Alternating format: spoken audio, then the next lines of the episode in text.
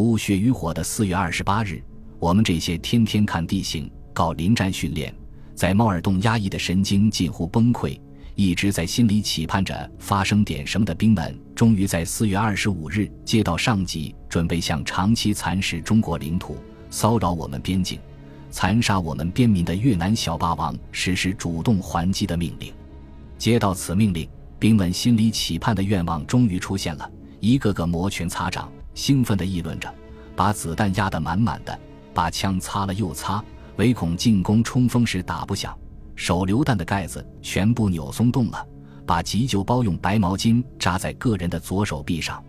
四月二十六日，总攻命令再次下达，总攻时间定于二十八日凌晨五点五十六分，一切进入临战状态。炮群按照下达的基数弹药准备到位，炮苗指挥员再次修正了弹着密位。高射机枪及重机枪各自按照预定目标准备就位。与此同时，配属作战的友邻部队开始从南温河、蒙洞向老山机动。二十七号白天就地隐蔽休息，夜间继续前进。为了避开地雷封闭的威胁，他们每人负重三十多公斤，用镰刀、铁锹开路往山沟里面钻，硬是按时到达指定区域潜伏下来。二十八日五时五十六分。沉寂已久的大地再次发出激烈的颤抖，隐蔽驻扎在猛洞、交趾、磨刀石、三转弯、芭蕉坪的加农炮、榴弹炮、火箭炮、迫击炮的炮弹与高射机枪发射的夜光弹交叉着各种弧度及线条，都向着老山睡美人的头颅方向争相覆盖过来，吞没了老山地区全部的越军阵地。顿时，爆炸的火光映红了半个天空。一见炮火覆盖了老山，兵们都来了情绪。看着那漂亮的夜景及震耳欲聋的爆炸声，大家明白马上就要进攻了。借着爆炸的闪亮，兵们一遍又一遍地相互凝望着，大家默默地在心里一个一个地刻上战友的模样。大家清楚地意识到，这次也许是真正的最后一次凝望战友了。谁也无法意料边山的地雷、乱飞的枪弹、横飞的弹片会把谁送去给死神。大家在心里默默的祈祷，上帝保佑我们的平安。我们三连要攻占的是老山越南盘踞的松毛岭右侧的六百二十七高地。第二次炮击开始了，这次是收缩性炮击，目的是为了摧毁越军精心设置的雷区、火力点及其苦心经营的工事。在指挥员的修正下，炮群的炮弹像长了眼睛似的，准确的在敌阵地开花。间隔二十分钟后。第三次炮击再度开始，四十管车载火箭群落花流水般的展开地面覆盖，为地面部队的进攻开辟新道。三次炮击过后，强攻的命令立即下达。六时三十分，我们开始了强攻，兵们大喊大叫着：“冲啊！”拼命向六百二十七高地发起冲锋。上有一段没有被炮火摧毁的雷区，用火箭筒扫雷开路。那上面不光有地雷，还有涂满毒药的竹签与铁钉。不时极为少数紧张的战友扣动了扳机，跑在前面的战友稀里糊涂的就中弹了，倒下的就倒下了。很多地雷被倒下的战友用躯体引爆了，没有倒的继续冲，负伤的不能冲的就地坐下来喘息。谁也顾不上谁，也不知道牺牲了多少战友。到达六百二十七高地边缘。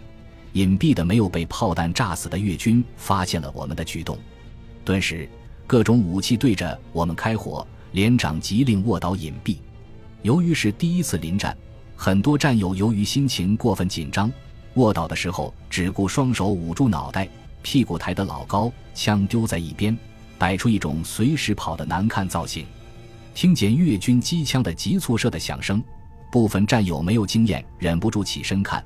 被密集的枪弹击中死亡，一个来自浙江籍贯的兵小唐时，再忍受不住恐惧的折磨，脱去鞋子，用大脚趾头开枪引弹自杀身亡。他的这一壮举被二排长发现，成为了我们的耻辱。连长实在忍受不了敌人近乎疯狂的反扑，下令迫击炮班进行还击。二十门一百炮击炮找到隐蔽位置，再次开火。炮弹准确落在六百二十七高地的主阵地上，利用炮击掩护，敌人火力大为减弱的最佳时机，再次发起冲锋。这次的冲锋没有死的冰雪聪明了，纷纷利用灌木丛、石头作为掩体，慢慢逼近高地。一旦越军机枪扫射或手雷砸下来，能够迅速的卧倒并滚开，避开被击中。迫击炮再次修正了密位，改为急速射。一百迫击炮的炮弹带着通通的沉闷声，拖着尖利的嘶叫声，准确的再次覆盖了阵地。顿时，越军的气焰被打了下去，纷纷进入隐蔽洞躲避炮弹的打击。中午一点，我们在炮火的掩护，用冲锋枪扫射着下，迅速冲上六百二十七高地。在距离六百二十七高地仅有一百米的时候，炮班怕误伤自己战友，停止了炮击。攻克占领了六百二十七高地，我们立即展开搜索。凡是越军尸体，为了避免炸死，都要补上几枪，在战壕里面寻找敌人踪迹，消灭敌残余力量。其实驻守六百二十七高地的只有越军一个排的力量，但是武器配备的非常精良。被打死、炸死的越军在武器使用方面都是多面手，一人能够使用所有配备武器。大部分都是中国抗美援越支持的中国十二点七毫米高射机枪、五十三式重机枪及六十式火箭发射器。苏联支持的 AK 四七与我们使用的五十六式枪组大同小异，只是中国的五十六式比他们的多了一把寒光闪闪的刺刀，甚至于军用无线报话机都是中国支持的八十一电台、硅两瓦电台及八百八十四便携式电台。越军拼死抵抗的素质还是令人钦佩的。这次，经过搜索，我们在一个洞内抓到了七名俘虏。堵住洞后，包围，用粤语喊“诺松空叶”，里面有一个越南中尉，死不投降，还威胁谁出去就枪毙谁。既然战败了还如此强硬，我们愤怒之余，用喷火器烧，用机枪扫射，投手榴弹，再加上喊话的心理战，折腾到傍晚时分。中尉自杀了，我们发射了三发照明弹，目的是为了看清楚位置。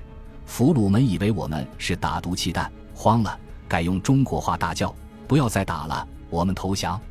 一串七个乖乖交了武器，爬出洞。一出来，兵们拿出烟来给他们抽，拿出干粮给他们吃。伤了的医生抢救，还用担架抬着，被押回团部。俘虏临走的时候，由衷地伸出大拇指，用中国话高呼：“毛主席、胡志明同志家兄弟！”面对我们的胜利，我们高兴的心情一扫而空；面对牺牲战友的遗体及越军被击毙的瘦弱的和长期营养不良、脸色青黄的尸体，我们对死亡的恐惧不翼而飞。看着为数不多的身边的战友。想着曾经与我们在一个战壕打闹的战友就这样的离开我们，我们心情十分的沉重。那一天，四月二十八日，我们团就牺牲了一百五十多名战友，伤五百多战友，全团伤亡近三分之一。我们三连伤亡更为惨重。后经过打扫战场得知，我们连伤亡了五十六名战友，差点就损失了一半的兵力。那么多的战友，都不敢回想。可是怎么也忘记不了他们，著名的特级战斗英雄史光柱同志就在这次战斗中打瞎了双眼。我们使用着缴获的武器，驻守着收复的高地，看着印有“中粮”字样的大米被越南作为掩体，我们心里没有胜利的喜悦，心情异常的沉重。我们的心在流血，想到死难的战友，看着越军尸体被火焰喷射器燃烧的像焦炭的时候。